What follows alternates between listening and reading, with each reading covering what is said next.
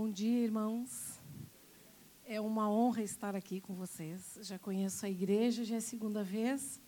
A primeira vez vim com o meu marido e depois o pastor convidou-me para estar aqui nessa manhã e eu sinto-me honrada de estar no meio da minha família. Amém? Vocês são a minha família, porque a palavra do Senhor diz que a nossa família é aqueles que fazem a vontade do nosso Pai. E é sempre bom estar no meio de uma família nova, de conhecer pessoas. Eu estou aqui para aprender com vocês também nessa manhã. Amém? Estamos todos aqui para aprender, porque a palavra de Deus ela é tão poderosa que nós nunca deixamos de aprender. Sabemos todos o Salmo 23, mas toda vez que um pastor prega, toca-nos de uma maneira diferente. Não é verdade? Toca-nos de uma maneira especial. Eu estava na igreja domingo passado e faltou a professora das crianças, o meu marido disse: É contigo.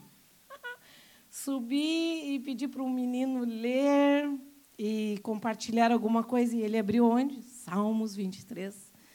E o menino, apenas de, de 10 anos, entregou ali uma palavra fantástica sobre o Salmo 23. Sempre tem algo novo na palavra do Senhor. Amém? Como o pastor falou, uh, temos igreja ali em Espinhos, já moro aqui em Portugal já fazem 15 anos. O sotaque é assim porque eu passei muitos anos no Brasil, irmãos. Perguntam-me, né? Ah, é, sim, é porque eu morei muitos anos no Brasil. Amo Portugal, sempre digo que o meu coração é metade Brasil e metade Portugal. Não gosto que falem mal de Portugal, é uma verdade, é onde eu vou. Toda vez que eu vou ao Brasil, eu sempre digo isso, não gosto que fale mal de Portugal, porque Portugal é uma nação abençoada, aonde o Senhor nos enviou. E eu tenho que estar aonde Deus quer que esteja. Então, por favor, nenhum brasileiro, ninguém fala mal de Portugal perto de mim, que senão ele leva um. É, é assim, nós temos que amar e abençoar o lugar que nós estamos. Amém?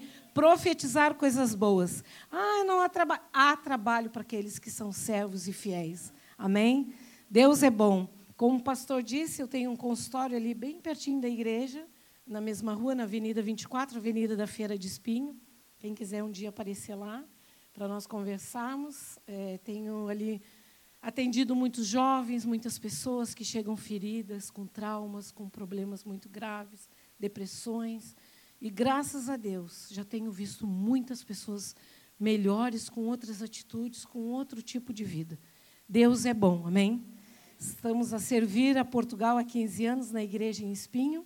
E é uma honra estar aqui nessa nação. Eu vou iniciar aqui já contando uma piadinha, porque. Posso? O pastor falou, o outro irmão falou sobre o livro das mulheres. Vocês sabem que Deus criou Adão em primeiro lugar, né? Está lá em Gênesis. Mas Deus olhou para o jardim, lá estava o Adãozinho, fazendo uma coisinha de cada vez. Bem lentinho. E Deus ia na segunda, o Adão fazia uma folhinha da árvore de cada vez. Tirava uma folhinha para depois tirar o galho. Deus voltava e dizia: Está tudo bem? Tá. Dormia no chão. E Deus perguntou: Não dói as costas? Ele: Não, está tudo bem. Não reclamava de nada. Não tinha emoção nenhuma. E Deus disse: Ai, não estou aguentando. Não tem nada de emoção tudo a mesma coisa e faz uma coisinha de cada vez. Faz bem feito, mas bem devagar. Deus perguntava, ele pensava uma coisa de cada vez para responder. E Deus disse: não, está muito parado essa coisa. Vou criar alguém agitado. Pensou em quem? Nas mulheres. Mas disse para nem falou para ele porque ele não ia entender, ia demorar muito. Deus disse: dorme, meu querido. Não vou falar nada, porque se eu for falar, ele não vai entender, vai ser pior. Dorme, dormiu. Aquele dia Deus disse: hoje o sono vai ser prolongado. Parece que dormiu dois, três dias e Deus foi lá, tirou a costela e fez. E vocês sabem no que deu, né? Quem nasceu e o que, que aconteceu. Por isso, não dá para entender as mulheres. Depois, quem é que deu conversa para a serpente? A mulher. Nós somos fantásticas. Depois Deus chegava no jardim, Adão não parava de um lado para o outro.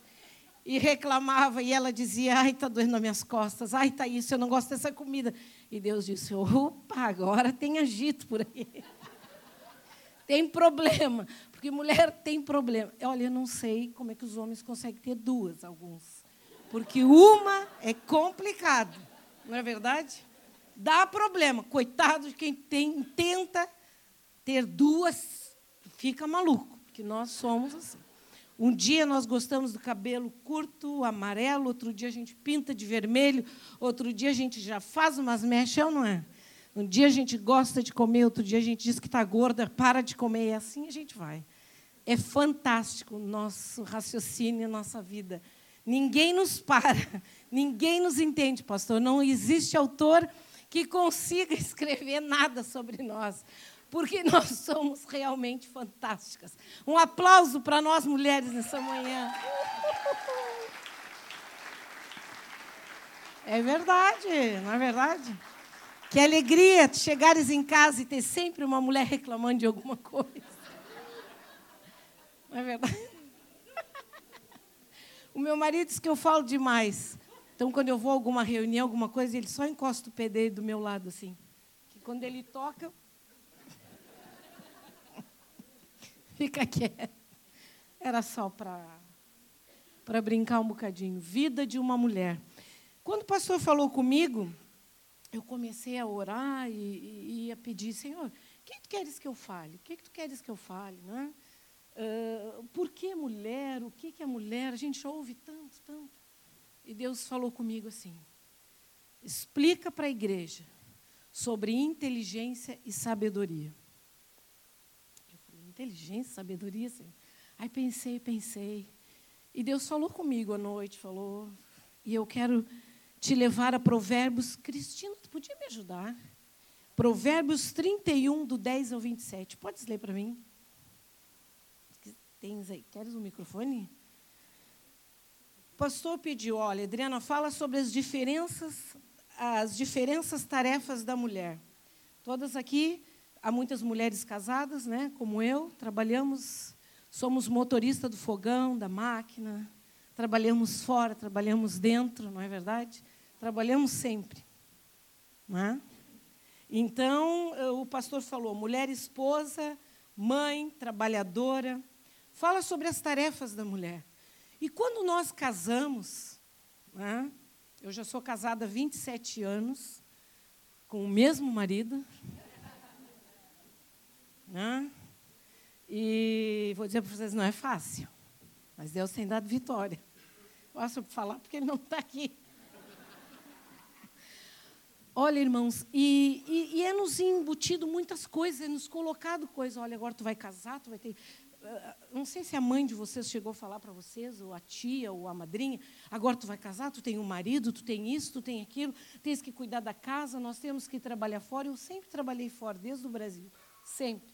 Depois cheguei aqui em Portugal, fui fazer a universidade, fiz mestrado, estudei aqui e tudo, mas sempre trabalhando, ajudando o marido na igreja, em casa, com as filhas, tudo. Nós temos duas filhas, elas moram fora, estudam fora. E, e, então a gente sempre tem funções, não é verdade? Sempre. A gente não pode olhar muito para os lados. Eu vou dar um, um conselho: olha para frente. Porque se a gente olhar para os lados, aparece trabalho. Não olha muito, irmã. Nem, olha, não olha para baixo da cama, não olha para porque vai aparecer poeira para limpar. Então a gente olha para frente.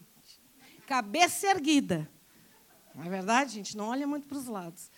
Eu estou a brincar, mas é verdade. Nós sempre temos, traba temos trabalho. Se nós estivéssemos em casa agora, estávamos a trabalhar.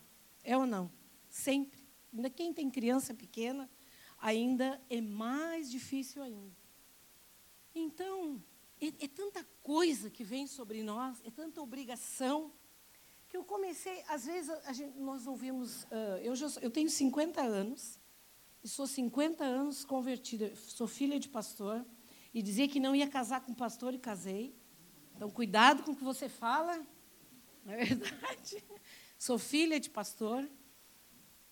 E, e sempre trabalhei, sempre vivi dentro da igreja e já no Brasil sempre frequentei muitos congressos, muitos retiros, e sempre ouvi que nós mulheres temos que ser é, boas esposas, cuidar do marido, né? E a minha mãe dizia assim para mim: Olha, quando tu casares, eu lembro disso.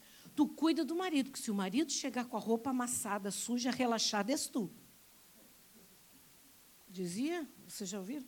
A gente cuida, né? Às vezes meu marido está, eu tipo, não dá troca. A gente dá sempre uma olhadinha. Ela fala, porque se o teu marido estiver mal vestido, tu és relaxada. Se teus filhos estiverem mal vestidos, quem é relaxada? A mãe. Então, sempre cuida. E é tanta coisa, tanta obrigação, tanta coisa. Vamos olhar para a Bíblia, Provérbios 31, do 10 ao 27. As tarefas, as nossas tarefas. Podes ler para nós? Acompanhe aí, 31, do 10 ao 27. Mulher virtuosa, quem a achará? O seu valor muito excede o de rubis. O coração do seu marido está nela confiado e ela nenhuma fazenda faltará. A ela, nunca nenhuma fazenda faltará. Ela lhe faz bem e não mal todos os dias da sua vida. Busca lã e linho e trabalha de boa vontade com as suas mãos. É como um navio mercante, de longe traz o seu pão. Ainda de noite se levanta e dá mantimento à sua casa e a tarefa às suas servas. Examina uma herdade e adquire-a planta uma vinha com o fruto das suas mãos, cinge os seus lombos de força e fortalece os seus braços. Prova e vê que é boa a sua mercadoria e a sua lâmpada não se apaga de noite. Estende as suas mãos ao fuso e as palmas das suas mãos pegam na roca. Abre sua mão ao aflito e ao necessitado estende as suas mãos. Não lamentará por causa da neve, porque toda a sua casa anda forrada de roupa dobrada. Faz para si tapeçaria de linho fino e de púrpura é o seu vestido. Conhece o seu marido nas portas quando se assenta com os anciãos da terra. Faz panos de linho fino e vende-os e dá cintas aos mercadores. A força e a glória são os seus vestidos e ri-se do dia futuro. Abre a sua boca com sabedoria e a lei da beneficência está na sua língua. Olha pelo governo da sua casa e não come o pão da preguiça. Amém. Muito obrigada. Tudo isso está sobre nós. É ou não? Eu vou te dizer hoje, eu vou desconstruir teu pensamento. Eu vou para um outro lado totalmente diferente. Eu vou te dizer, se alguém chegar para ti e te impor tudo isso, não é bom, não é saudável. É muita coisa, não é? E isso nos, nos você já, já ouviu? Porque a mulher tem que ser sábia, a mulher tem que cuidar do marido, a mulher. Epa, chega, vamos dividir tarefas. Não é verdade? É tanta coisa que nos é colocado sobre nós, principalmente mulheres cristãs, parece que nós temos que ser o exemplo em tudo. Não temos o direito de errar nunca, não temos o direito de. Temos que ser perfeitos. Não, não, não temos que ser perfeitos. Cada um é cada um. Ninguém aqui é uma caixinha. Né? Se nós olharmos as nossas digitais, ninguém tem a digital igual a do irmão. Então, eu quero te desconstruir. Esse tipo de mulher que está em Provérbios é saudável, é o normal, mas essa manhã eu quero te levar para um outro tipo de mulher. Isso é o que é nos embutido, é o que nos colocaram. Faz isso, cuida. Isso é um papel de uma mulher inteligente. Coloca para mim, irmão. Aquela, aquela frase, uh, o meu título da minha palavra nessa manhã. Isso é um papel de mulher inteligente. Eu fui ontem começar a noite a ler sobre inteligência, né?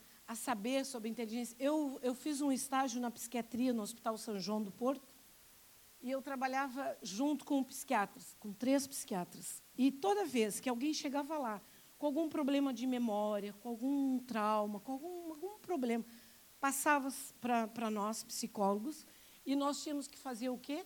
Testes para ver se a pessoa realmente tem problema. Usávamos muito a Vice, direto, não sei se alguém aqui conhece, é uma maleta preta que tem muitos testes.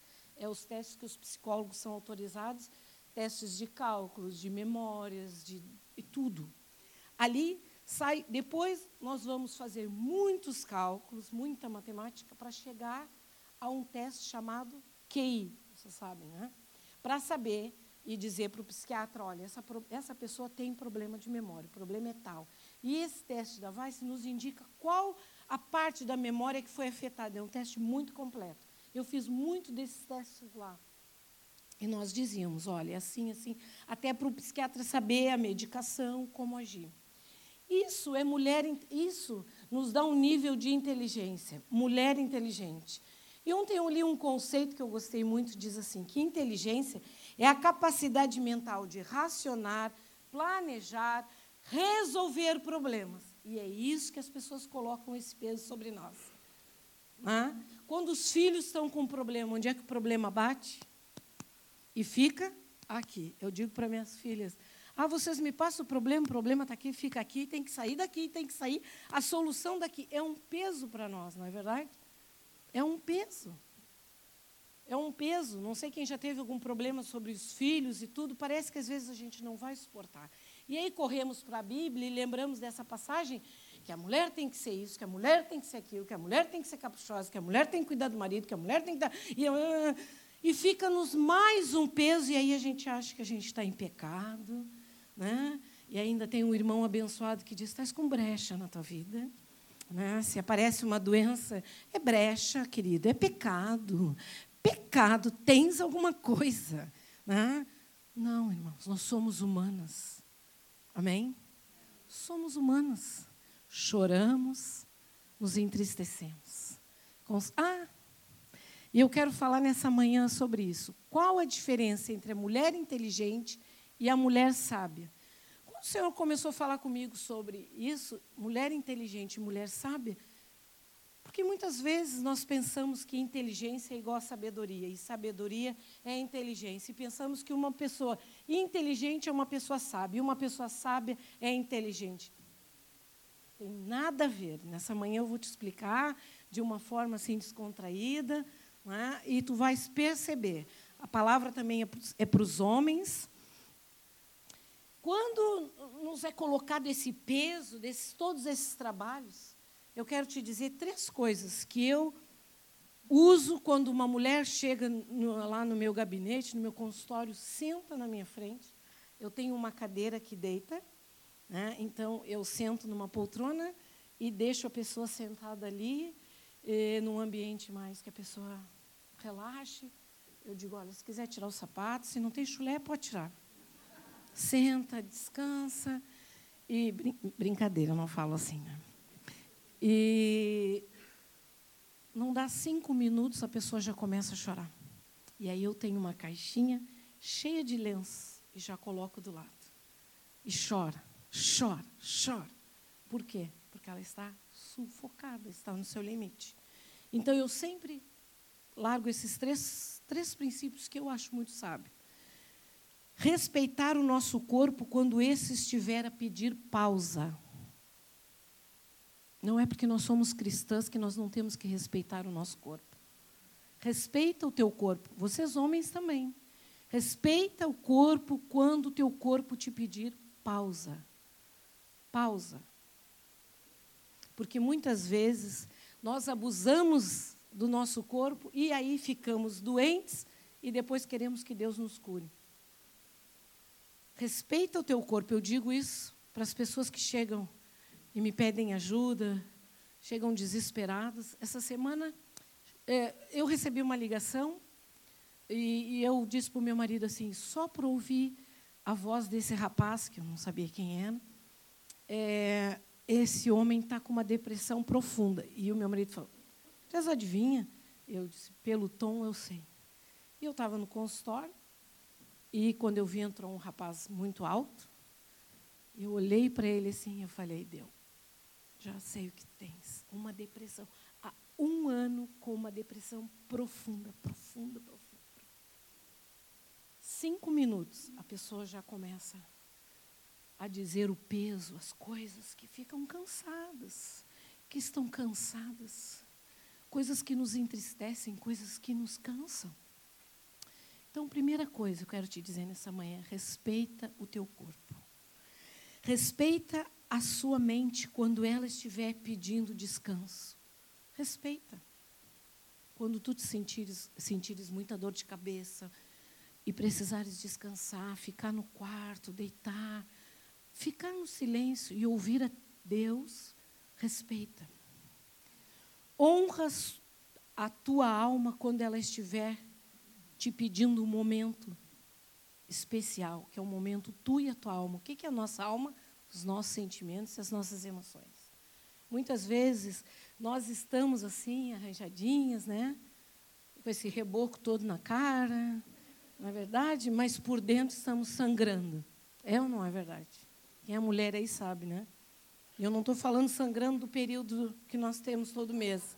Eu estou falando sangrando nas emoções, nos sentimentos, de palavras que foram lançadas contra nós, que nos aborreceram, marido que gritou, que falou que não era para falar no momento certo, os filhos que muitas vezes nos desonram,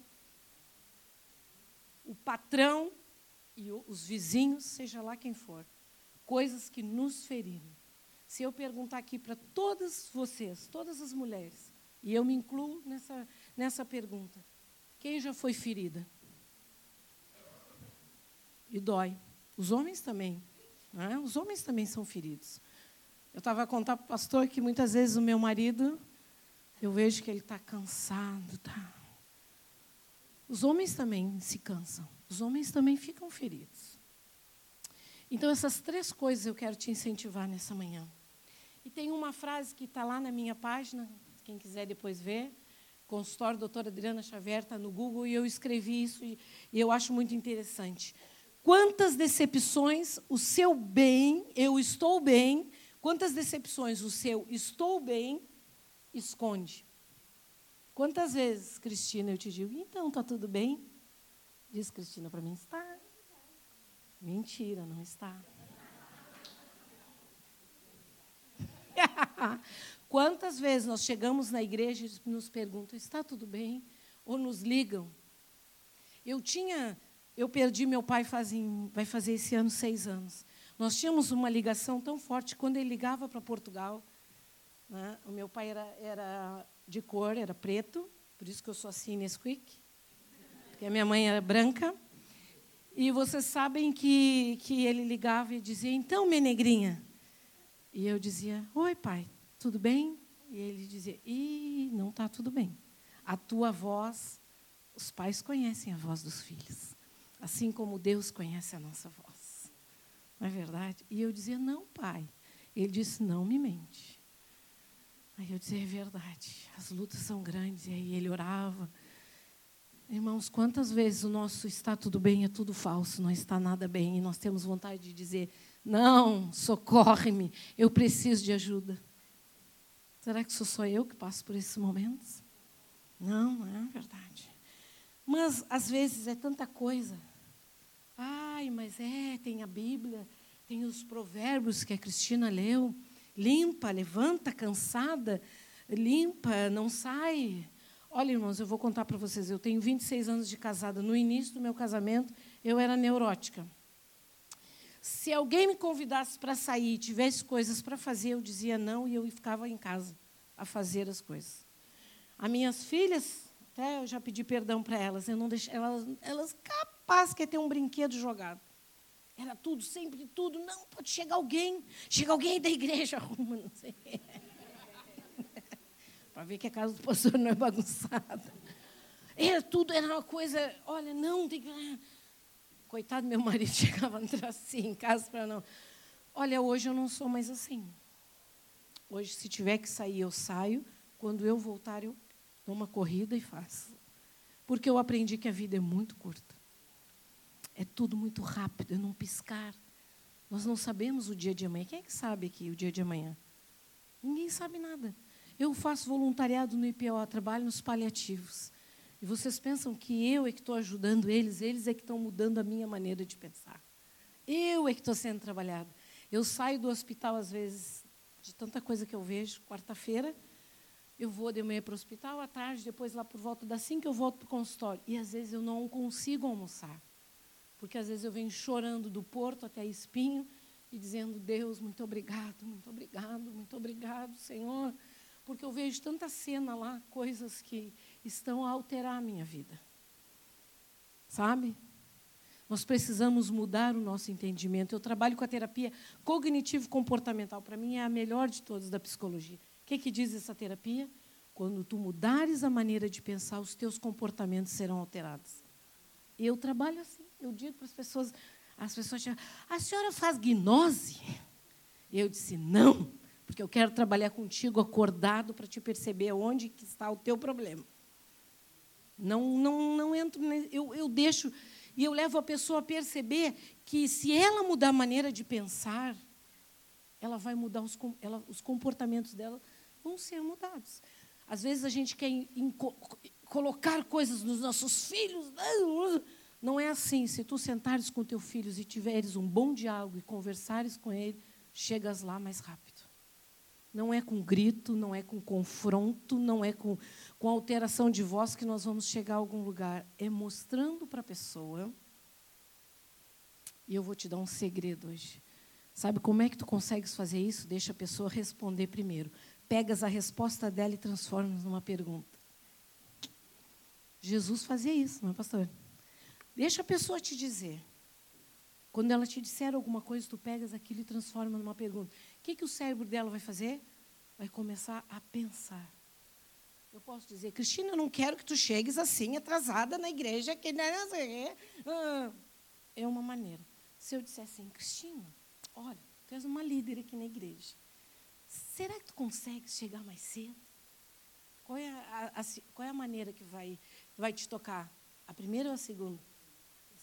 A primeira, tu vai chegar mais 10 minutos atrasado do que ela chegava. É verdade, porque nós não gostamos de ser contrariados. Nós não gostamos. Ninguém gosta, nem o pastor. Nem eu, ninguém gosta. Você gosta de ser contrariado, irmão? Não, ninguém gosta. Mas às vezes nós precisamos. Mas como que nós vamos aceitar? Quando a pessoa nos leva a ver que nós estamos errados. É muito mais fácil. E eu quero te dizer nessa manhã que Deus não quer que nós sejamos só mulheres inteligentes, que façamos tudo que a Cristina leu ali. Eu quero te entregar uma pérola nessa manhã. Sabe o que, que Deus quer que tu sejas? Lá em Provérbios 14, 1. Foi isso que Deus falou comigo. 14, 1. É esse tipo de mulher que você tem que ser. Esse tipo de mulher que vai transformar tua vida, tua casa, teu casamento, teus filhos, tua família. É esse tipo de mulher. Sabe o que, que diz? A minha Bíblia diz assim: toda mulher. Vamos lá, um, dois, três. Toda mulher. Por que, que Deus não escreveu toda mulher inteligente? Se lá em Provérbios 31 diz que é isso, isso, isso, isso, inteligência é saber resolver problemas, inteligência é saber resolver tarefas. Por que, que vocês acham que nesse versículo não está escrito, então? Toda mulher inteligente. Por que, que vocês acham? Alguém pode me dizer? Vamos seguir aqui.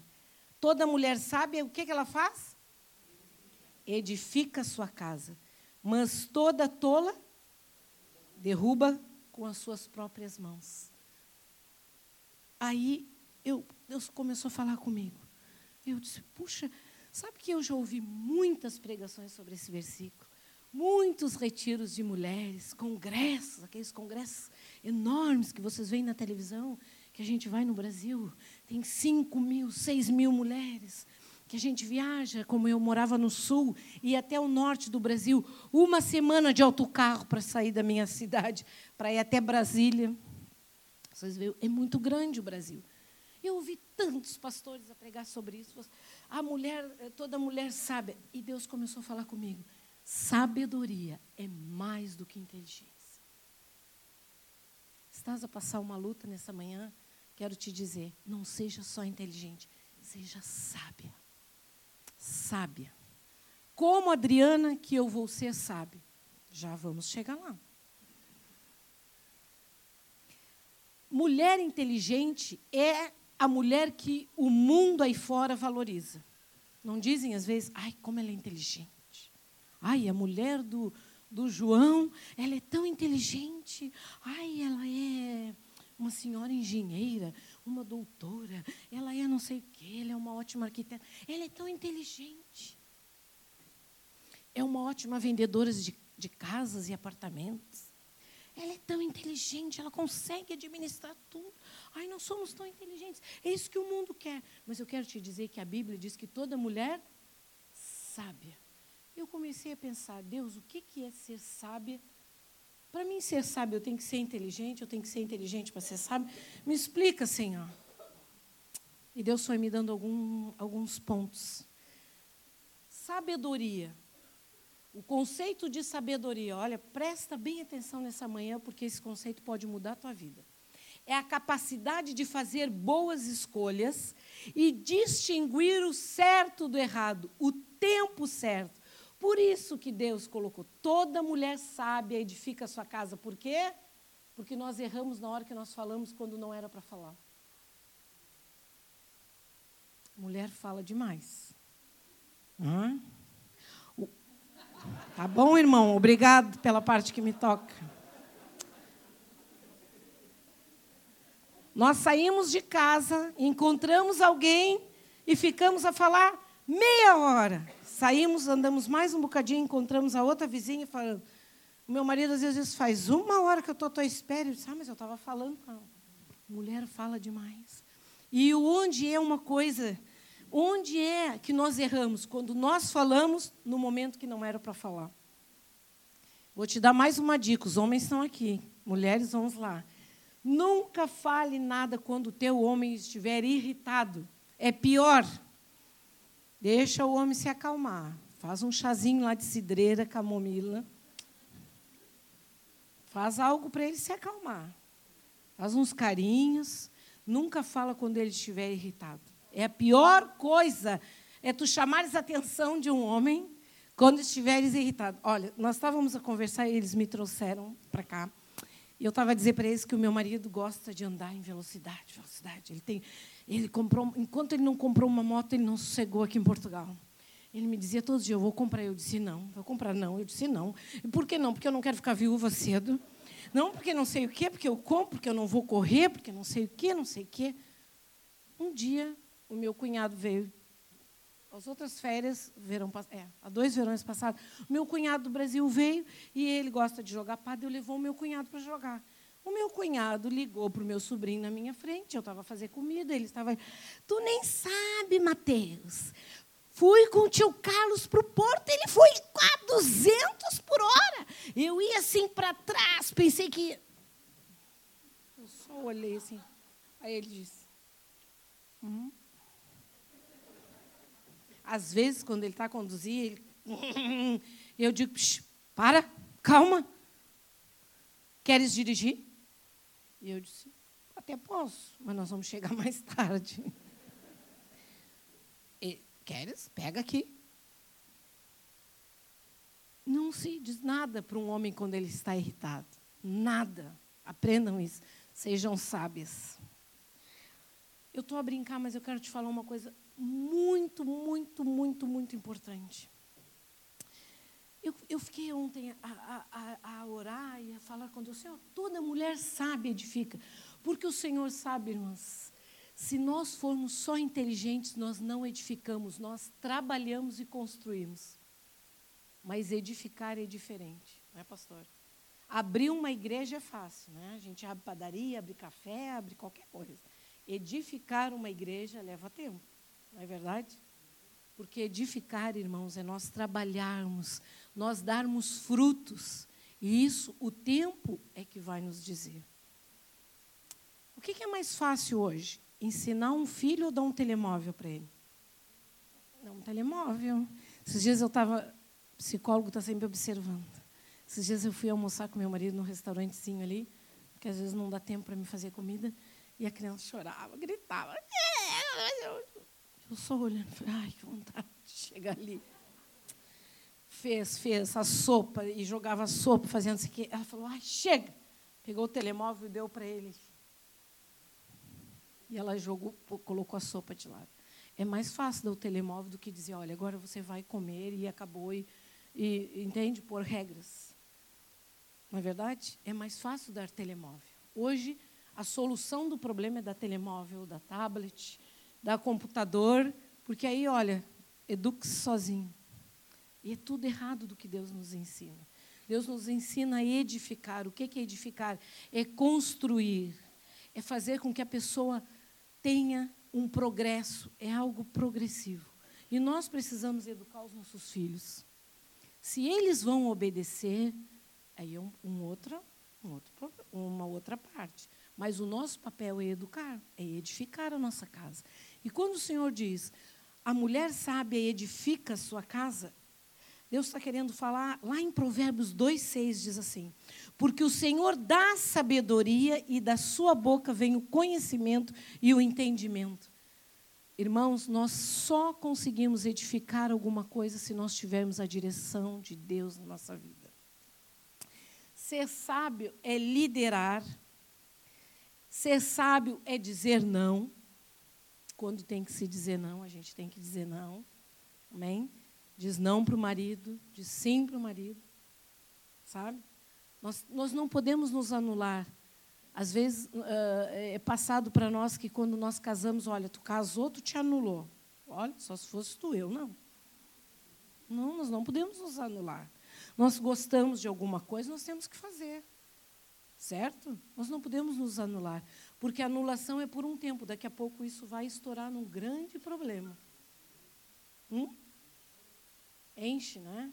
Encheu, é verdade. Aquele marido chato. É, é, é. Meu marido ama a francesinha e eu estou sempre a lutar com o peso. Essa semana passada falou, vamos comer francesinha? Eu falei, não. Como não? Porque ensinaram lá um lugar lá que a francesinha vem maior e com mais batata. E eu disse, não. Como não? Eu falei, não, vamos comer um franguinho. Olha, se fosse outra, vamos comer francesinha. Não, eu digo não, agora eu digo não. Não é verdade? Nós precisamos dizer não. Olha, agora não, eu vou ficar aqui. Tu queres ir? Tu vais. Eu quero ter o meu tempo. Nós não precisamos nos anular para casar, para ser feliz. Nós temos que nos complementar um ao outro. Não anular. Esse papel que a mulher está anulada, não está. Vamos sair? Não, querido. Agora é hora de eu ir ao cabeleireiro. Preciso me cuidar vou fazer a unha, vou fazer o pé. Temos que ter o nosso tempo, temos que ser sábios. Eu quero te dizer que sabedoria é ter equilíbrio emocional. E é aí que nós nos perdemos. É aí que eu quero chegar agora nessa manhã. O que é equilíbrio emocional? É nós não deixarmos as emoções nos dominarem. Não é verdade? O marido chega em casa, a mulher, então, tudo bem. Ah, vai se andando. Terça-feira, cheguei em casa, ah, mais ou menos. Quarta, daqui a pouco o homem diz, vou ter que ficar fora de casa, porque eu não aguento chegar em casa e ter um ambiente assim. Não é? É cansativo. Edificar é nós sabermos fazer as coisas num processo. É ter equilíbrio emocional. Às vezes as pessoas chegam e dizem, ai, porque eu. Ai, porque. Aí já começa até a chorar. Ai, porque eu tenho uma ansiedade. Ai, porque eu não consigo. Meu marido me diz alguma coisa, tenho vontade de bater nele. Bate na parede, mas não bate nele. É verdade? Não, emoção não pode nos controlar. Vocês já imaginaram se o pastor fosse uma pessoa desequilibrada emocional? Quem é que seria membro dessa igreja? São as cadeiras. Hoje seria eu, o pastor e a Ana aqui dentro. Nem eu. e assim, o pastor. Mas é verdade, irmãos. Não há um equilíbrio. Um dia. Sabe aquela roda gigante? Aquela? Um dia está embaixo, um dia está em cima, um dia está embaixo, um dia está em cima. Não é também a teoria que nós cristãos temos que estar sempre bem. Não é assim. Tem dia que a gente está mal e a gente chega à beira do pastor e diz: Pastor, ou a pastora, ou um líder, não sei como funciona aqui na igreja, mas eu não estou bem. Sabe por quê, irmãos? Porque sinceridade agrada ao Pai. Amém? Sinceridade agrada ao Pai. Quem que disse que nós não podemos chorar se Jesus chorou? Quem que disse? Quem que disse que um dia eu não posso chegar e dizer ao pastor, pastor, hoje eu não estou bem, ora comigo, pastor, estou passando essa luta, estou passando essa dificuldade. É melhor você fazer isso do que abandonar a igreja e ficar com a luta sozinha em casa. Nunca faça isso, nunca. Ai, porque eu estou cheia de problemas. Mas você não procurou alguém. Como é que as pessoas. Aqui o pastor não ministra espírito de adivinhação. Como é que ele vai saber que você não está bem? Chega à beira do teu líder, de alguém, e diga: Olha, hoje eu não estou bem. Teve uma discussão lá, lá na minha casa. É só na minha que tem discussão, na tua também tem, de vez em quando? De vez em quando passa uns ventos, uns sismos. Passa, não passa? Passa na casa de todos. Mas aquele dia a gente precisa saber que nós, nós, mulheres, nós somos humanas e nós não estamos bem. Que o homem também não está bem. Olha, pastor, hoje deu uma briga lá na minha casa. Minha mulher está assim, está assim. Aí o pastor chega, chama, conversa. Isso é sinceridade, isso é ser sábio. Isso é sabedoria. É mais do que ser inteligente. Tá, vocês estão conseguindo entender o que é sabedoria? É nós sabermos lidar o inteligente é aquele, um exemplo. Quem já defendeu uma tese sabe. A gente decora aquilo, de trás para frente, trás para frente, trás para frente. O Carlos saiu de manhã e eu estava lendo a tese. Ele voltou de noite e disse, o quê? E eu lendo a tese de novo. que horror, tu está lendo? Eu estou lendo o dia inteiro. Por quê? Porque quando você vai defender uma tese, tens uma banca. Tu não sabe o que, que eles vão te perguntar. Quando eu fui defender a minha tese, a minha professora, a minha orientadora, disse assim, Adriana, tu tens que saber tudo e eu disse, ai, tudo não. Ela falou assim, sabes quem eu convidei para vir aqui? E eu disse, não, quem que a senhora convidou? Uma escritora, fez um livro, já foi até publicado nos Estados Unidos, é referencial na área do Flom. Eu disse, e aí? E aí, tudo que tu for falar, ela já sabe muito mais do que tu, então tu tem que trazer alguma novidade para ela. Então, tu estuda muito, muito, muito, muito, tudo que tu puderes saber. Isso é inteligência, não é sabedoria. Eu leio, domino. Se vocês me perguntarem muita coisa hoje, eu já não sei mais. Isso é inteligência. O que é sabedoria? É eu aprender com uma experiência passada como agir hoje. Quantas pessoas, não é? Não sou, eu também, vou me incluir nisso, que hoje eu agiria diferente em algo que eu fiz. Com o filho, com o marido, com o vizinho, agiríamos diferente hoje ou não? E agora eu quero te dizer uma coisa: muitas vezes as pessoas pensam que as pessoas inteligentes são sábias. Inteligência é ligada com conhecimento. E eu quero te dizer que não é verdade. Vou te dar um exemplo. Muitas vezes, uma avó que não tem cultura, que eu acho que não fez nem o quinto, quinto, quinto ano, não sei, não terminou nada, senta contigo e te diz: Minha filha, ouve o que a avó vai te dizer. Só com um dentinho assim, ó. Ó, minha filha. Cuida do teu homem. E nos dá ali um. Hum? Por quê? Porque as pessoas sábias são as pessoas mais experientes, não são as mais inteligentes. Porque ser sábio não é ser inteligente. Ser sábio é aprender com as experiências e mudar quando eu tiver o mesmo problema. Isso é sabedoria. Por isso que Deus disse: toda mulher sábia edifica a sua casa. Sábia, sábia. Todo pastor sábio edifica a sua igreja. Todo líder de louvor sábio tem uma boa equipa. Por quê? Porque ele começa a aprender com as experiências e põe em prática e fala na hora certa o que tem que ser falado. É isso que nós mulheres temos que aprender. Vou falar agora também, vamos, vamos puxar, vamos falar mal das mulheres. Porque nós mulheres, olha o que, que acontece. Vamos ver se é só na minha casa. A gente está irritado porque o homem aprontou, fez alguma coisa. Não foi buscar uh, um exemplo assim, o que, que eu posso dizer? Ah, a gente diz assim, olha, quando passar no supermercado, compra tal coisa, tal coisa, tal coisa. Meu marido diz assim, escreve no WhatsApp. Eu não me lembro de tudo. Aí eu vou lá e escrevo. Quando eu vejo ele não olhou nada ali, não tem coisinha que ele, eu falei, ah, vai dar para o torto. Chega em casa e não traz tudo. Ai, a gente já Aí a gente já começa a se ele não trouxer, ele vai me pagar. Aí, porque não pode faltar tal coisa. Aí vem e falta o quê? Aquilo não podia faltar. Aí a gente eu sabia, eu estava aqui, aí a gente começa. Eu estava aqui e sabia que tu ias falhar. Porque homem é assim mesmo, se fosse para o futebol, tu não falhavas. Se fosse para jogar bola, tu já estava uma hora pronto. Vestido dentro de casa, parecia o Cristiano Ronaldo, andando de um lado para o outro, para ver se alguém ia te fazer alguma selfie.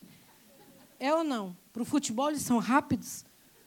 Mas o meu começa já a botar as coisinhas ali dentro da, da mala, da, de farsa. Quando eu vejo, quando eles assim, me vê uma toalha, eu digo, ah, hoje tem. nós começamos já ao quê? E aí, no, o que, que eu estou a falar para vocês? Nós falamos na hora errada e estragamos tudo. Alguém já estragou tudo? Se a gente vai sair, então, estraga, depois acabou o nosso passeio. Não é verdade? Nós estragamos porque nós não somos sábios. Ser sábio é mais do que inteligente. É ter sabedoria. Por isso que Deus falou que a mulher tem que ser sábia.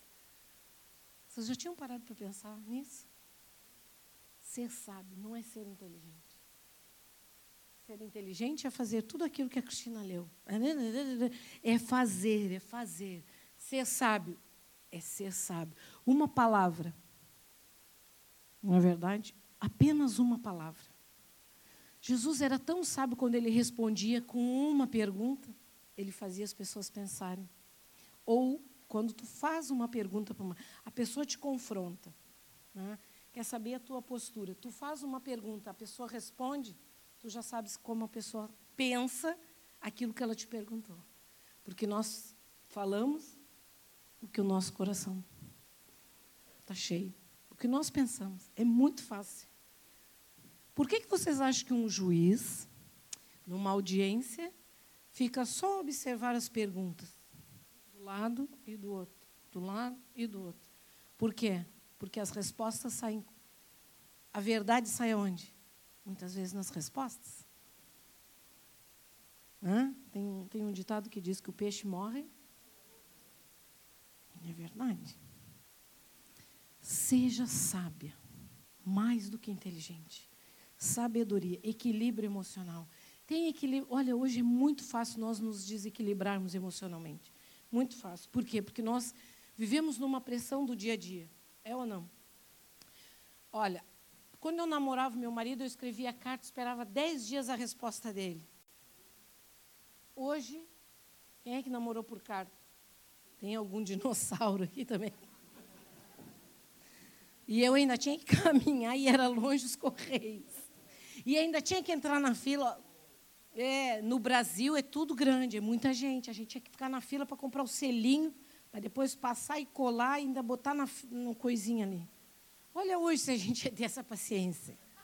Quero lá saber o que, que é, vou esperar a resposta. Dez dias, sete dias a resposta, não espero nada. Ele não morava na minha cidade. Sabe? Hoje, com mais tecnologia, nós temos menos tempo para fazer as coisas. Quem é que já lavou roupa à mão, sem máquina? Eu tinha uma escovia para lavar as calças. E a gola, que homem suja a gola, não sei o que, que o homem tem no pescoço. Fica aquela marca na gola. Às vezes eu digo, lava esse pescoço, homem. Então, quando usa camisa branca. É verdade ou não é verdade? Já lavei. Hã? É, eu acho que é sabedoria. E a gente tem que lavar a camisa do homem. E isso quando o perfume não chega, que é outra área que a gente tem que lavar mais. É verdade. Eu estou a brincar, mas naquela época nós tínhamos, nós, os nossos pais, tinham tempo de nos educar. Mesmo lavando água, lavando a beira do rio, né, tinha tempo. Hoje nós, com máquina, micro-ondas, máquina de lavar louça, né, não temos mais tempo para nada. E quando as pessoas nos pedem alguma coisa, ah, eu não tenho tempo, nem, olha, não vai dar. Porque está tudo mal administrado. Nós estamos sendo tão inteligentes que nós estamos esquecendo de ser sábios. Não é verdade? Nós esquecemos. E aí depois, irmãos, a gente põe a culpa no coitado do diabo. Se ele pudesse assim, eu, eu estava ocupado, eu nem estava olhando para ti. Estou até aprendendo contigo, tu vem botar culpa em mim. Não é verdade? Ele é... Aí a gente diz, é, é, é culpa do diabo, que é o diabo, que é o diabo, e o diabo. Eu? Eu não, estava lá fazendo outras coisas mais interessantes. Culpa é tua. Assume. Não é verdade, irmãos? Depois a gente culpa o diabo, culpa o diabo, culpa o diabo. Compra, compra, compra, fica a dever depois. É o diabo, é o diabo, pastor, estou com problema financeiro, ora por mim. Mas a mulher não para de comprar. Uma hora está gorda, compra a roupa XL. Outra hora ela emagrece, já vai para o M. Aí depois ela não serve, vou lá comprar o XL de novo. Depois, pastor, ora por mim, é o diabo, é o diabo. Não, não é o diabo. É tu que não consegue ser sábio. Aí, pastor, aquele marido, não sei aquele homem, não, porque o senhor não sabe, o senhor não é casado com ele. Quantas vezes tu dobras os teus joelhos e começa a orar e abençoar a vida do teu marido? E profetizar na vida dele. Mesma coisa na vida dos filhos. Quantas vezes? Quantas vezes? Quantas vezes tu dobras os teus joelhos na tua casa, na casa de banho, onde for, não importa.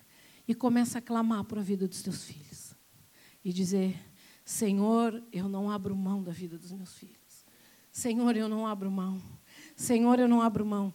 Sabe que a minha filha ela mora no Chipre, do lado da Turquia, lá dos turcos. E ela ligou-me, elas dividem uma casa, e ela ligou-me e falou: Mãe, nem sabes. Os, não tem nenhum turco aqui, né? Os turcos são terríveis, principalmente para dinheiro. Como eram quatro meninas, o que, que ele disse? Elas arranjaram outro lugar mais barato, tinham dado uma calção que ele exigiu, depois elas foram pedir pelo menos a metade do dinheiro, porque elas iam sair da casa, estavam com problemas, chovia, não sei o quê. E ele disse: Não devolvo. E ela ligou-me. Eu digo: o problema bate aqui. Não é? A gente que é mãe, problema dos filhos batem aqui em nós. Ô oh, mãe, não sei o que, aquele homem grandão veio aqui, não fala inglês direito, fala, o inglês dele é horrível, a gente não percebe. E um pouco ele fala turco, um pouco ele fala inglês, e a gente não percebe o turco, não sei o quê. Eu falei, chama alguém que fala turco e inglês. Não, mãe, porque não sei o quê. Só meninas. E eu disse, tá bom, tá bom, não briguem com ele. E nós aqui do outro lado do mundo já ficamos preocupados. Né? Um homem saber que quatro meninas estão lá na casa, sozinhas, fazendo faculdade, tinha outro de outros países. Eu disse, calma eu lembro que aquele dia eu estava indo para o Hospital São João, lá em Valongo, que é uma cidadezinha longe, né? conhece? Valongo. Que eu estava indo para lá. E eu comecei a orar no carro e eu disse assim: Senhor Jesus, eu não posso estar lá no Chipre nessa hora, mas eu sei que tu podes. E tem mais uma coisa, diabo, também já vou falar contigo, porque tu está louco para ouvir o que eu quero te dizer, então já vou te dizer também. Eu não tenho nada contigo na área financeira, nem eu, nem a minha casa. Nós somos, temos sido fiéis a Deus. Então eu não tenho brecha nessa área financeira.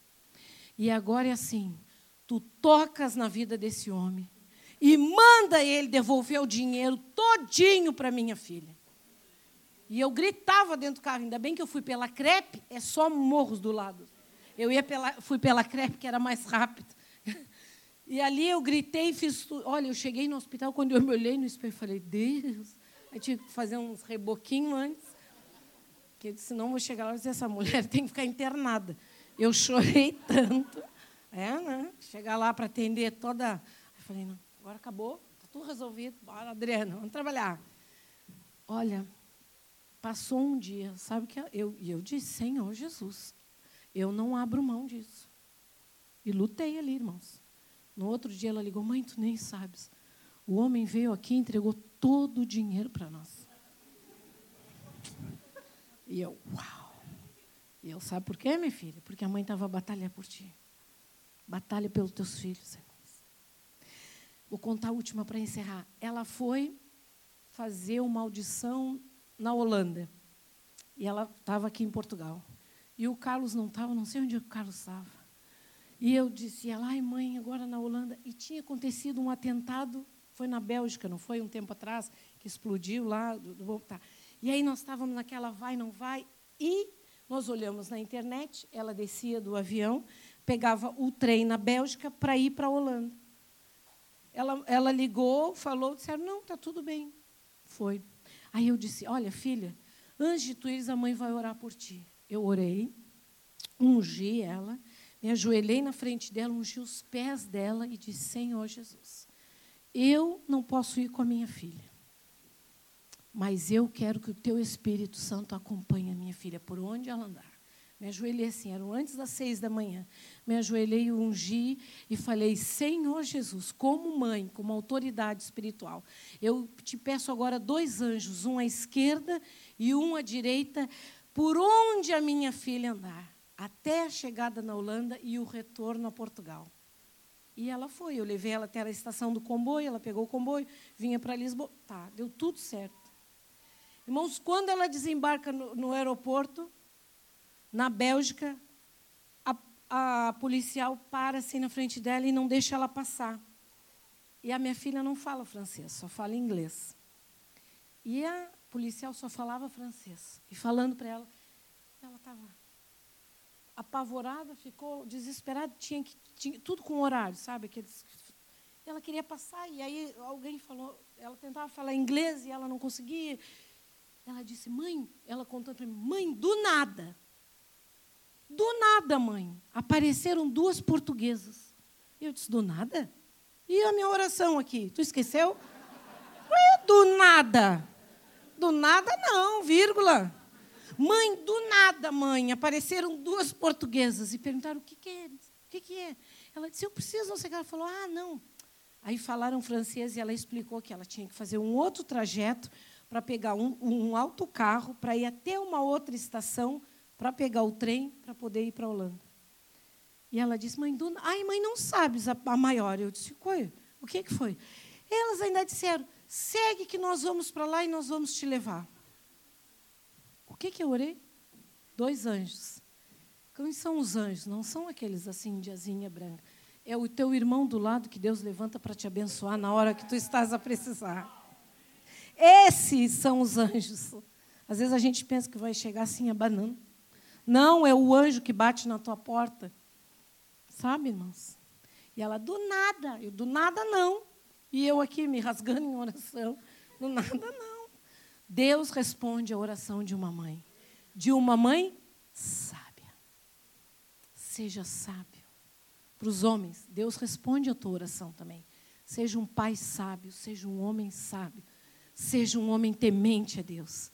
Ah, e como é que eu recebo sabedoria? Já vou encerrar, que eu estou cinco minutos que o pastor disse que eu tinha que entregar.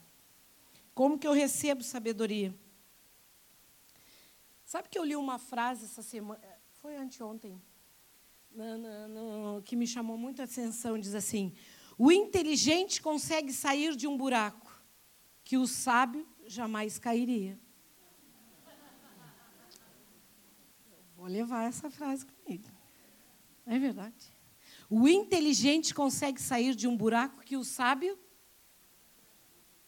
Por que, que Deus disse que a mulher sábia edifica a sua casa? Porque ser sábio é mais do que ser inteligente. Qual é o primeiro passo, Adriana, para alcançar a sabedoria? Salmo 111, 10. Temer a quem? É um ato de sabedoria, porque é uma escolha acertada que vai guiar toda a tua vida, todo o teu percurso. Como é que eu consigo sabedoria? Quando eu temo a Deus. A sabedoria de Deus, lá em Tiago 3,17. Essa eu quero que vocês abram. E eu vou pedir para a Cristina ler para nós. Já vou encerrar, irmãos. Tiago 3,17. Vamos, 3, 3, 17. Lê aí, Cristina, para nós.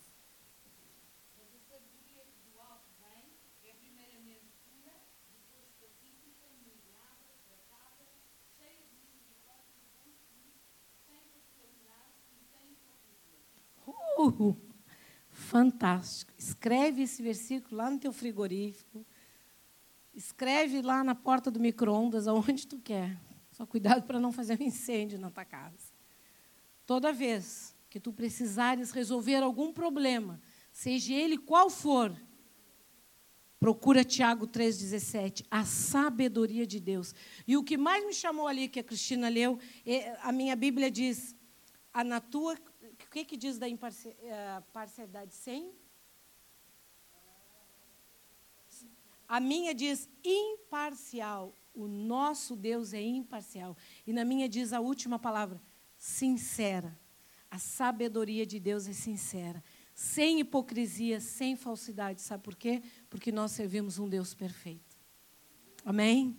Deus é perfeito. Ah, eu estou a passar uma luta ah, na minha casa, com meus filhos, com os meus netos, com meu marido, no meu casamento, no meu trabalho, no meus. Eu quero te dizer, Tiago 3,17. Seja sábio. Como é que eu consigo sabedoria? Teme a Deus. Por que, que vocês acham que Salomão pediu o que para Deus? Hum? Hoje, se Deus aparecesse, Um BM, né, Deus? Também mereço. Estou cansada de andar de metro. Senhor, um apartamento no Algarve, né? Piscina de preferência. Ai, Senhor. Umas roupas novas, né? A minha a casa, uma casa nova, bem grande, para eu receber os irmãos da igreja domingo depois para a gente fazer um churrasco. Hum, o que que Salomão pediu? O que que nós temos que ter? Podemos não ter dinheiro, mas se temos sabedoria, vamos saber chegar lá. Podemos ter dinheiro, se não tivermos sabedoria, vamos estar sempre mal financeiramente. Conhece alguma mulher que torra todo o dinheiro do marido? Ninguém olha para o lado.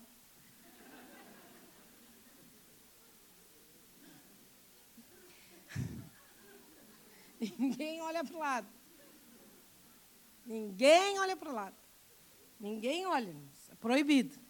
Quem pega o cartão de crédito do marido? O meu me empresta e não me diz a senha. Um dia, nós estávamos no almoço, estavam os pastores, eu falei, me empresta o cartão.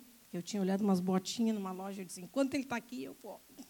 Vai ser rápido, vai ser vapt-vupt, eu entro, sento, ponho a, a bolsa debaixo da, da, da, da, mesa, ele nem vai ver. Aí eu, ai a, senha, ai, a senha, não sei a senha, estou frito.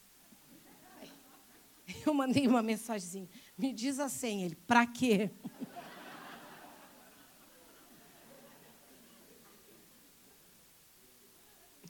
Conhece alguém que pega o cartão do marido e gasta?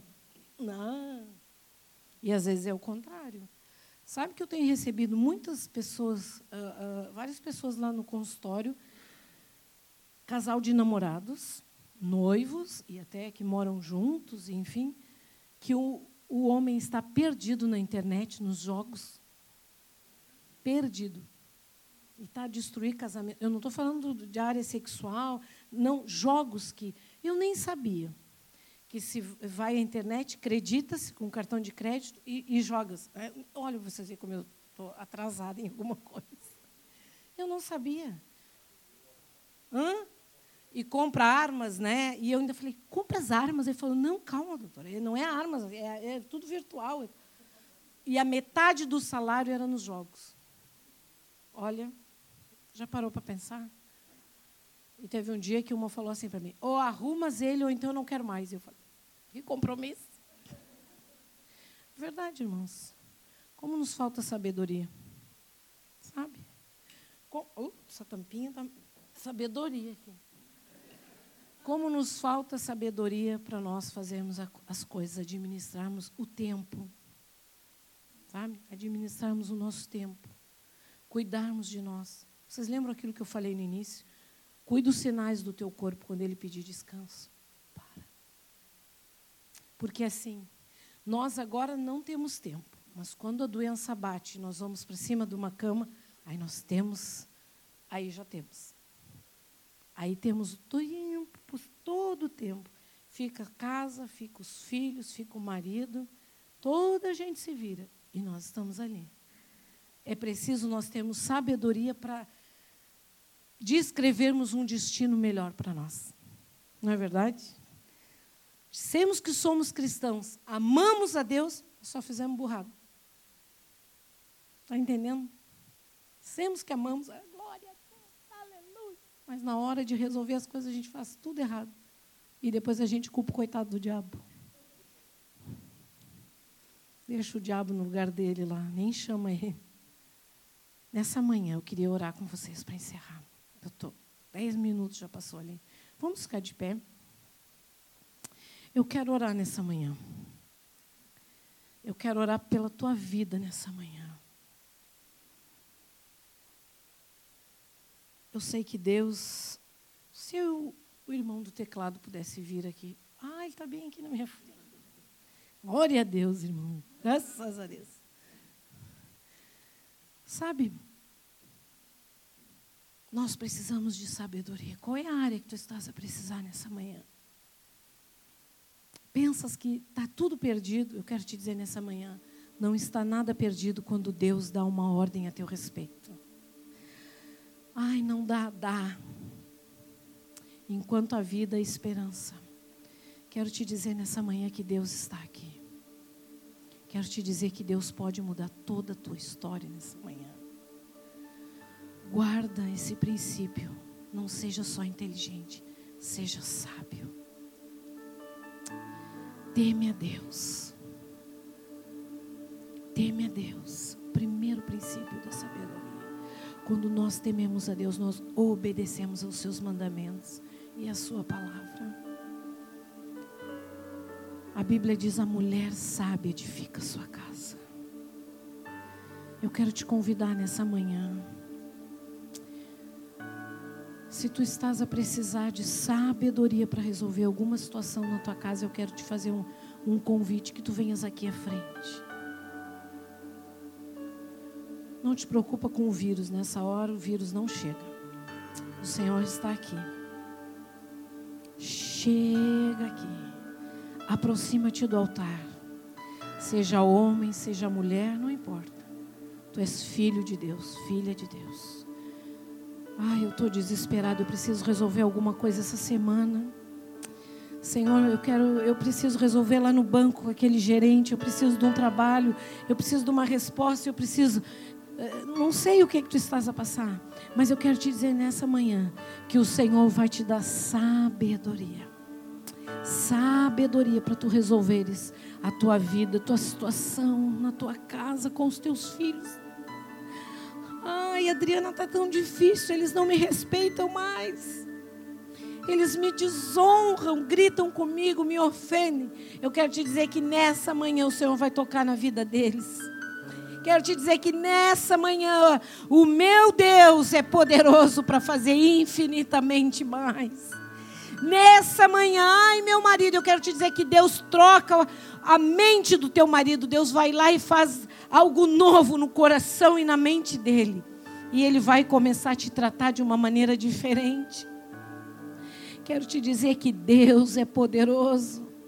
E eu tenho autoridade para te dizer que Deus faz milagres porque eu, hoje eu sou mãe. É porque foi um milagre divino. E eu não sou melhor do que você, nem você é melhor do que eu. Para Deus nós somos todos iguais. E o Deus que opera milagres está aqui nessa manhã. O Deus do sobrenatural. O Deus do sobrenatural. O Deus que enxuga as tuas lágrimas, o Deus que conhece o teu íntimo, o teu interior.